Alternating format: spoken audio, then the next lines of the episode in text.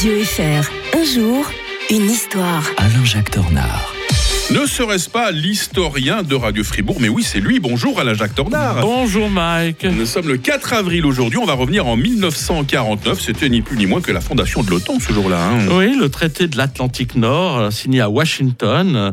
Euh, bon, là, ça, fait vraiment la guerre froide dans toute ce- son amplitude, j'allais dire. L'article 5 précise que tous les signataires s'engagent à se porter secours en cas d'attaque contre l'un ou l'autre d'entre eux. Ce qui veut dire aussi que c'est très dissuasif, hein, de, euh, ce qui a permis aussi de, de ménager la Grèce et la Turquie qui rêvaient souvent d'en découdre, surtout les Turcs face aux Grecs.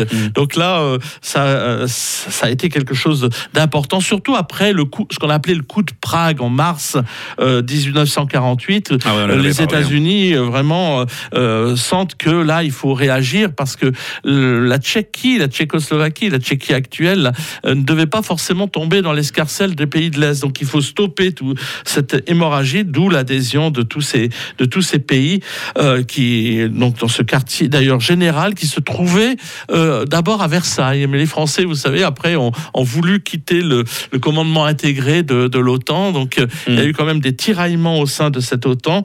Euh, mais ce qu'on oublie, c'est que les soviétiques ont répliqué, eux, en créant le pacte de Varsovie. Ouais, c'est juste. faut pas le- qui est une réplique. On oublie toujours, on pense toujours que c'est le pacte de Varsovie qui entraîne l'OTAN. Non, c'est l'inverse. Donc euh, on, on a souvent aussi, comme je le dis souvent, euh, fréquemment, provoqué aussi les Russes, hein, quelque Mhm. part.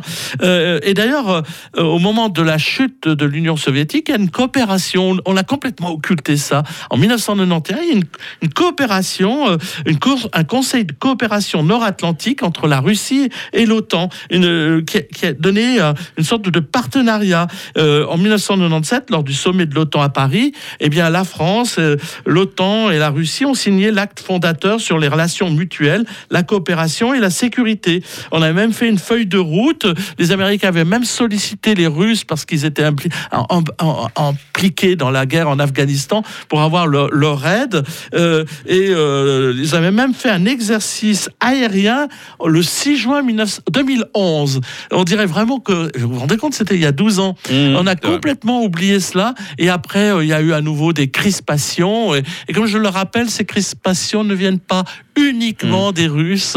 Les torts, euh, quand- euh, je sais qu'il y a beaucoup de gens qui, pour qui ce n'est pas audible ce discours-là, mais les torts ne sont pas partagés. Mais en tout cas, il y a des torts de part et d'autre. On évoquera les Russes demain encore. Un certain Alexandre Nevsky, qui aujourd'hui encore est considéré comme l'un des plus grands héros euh, de l'histoire de la Russie. On va remonter très loin dans le temps, puisque nous serons au XIIIe siècle. Euh, ce sera pour demain, Alain Jacques Tornard. Bonne journée d'ici là. hein. Bonne journée à tous.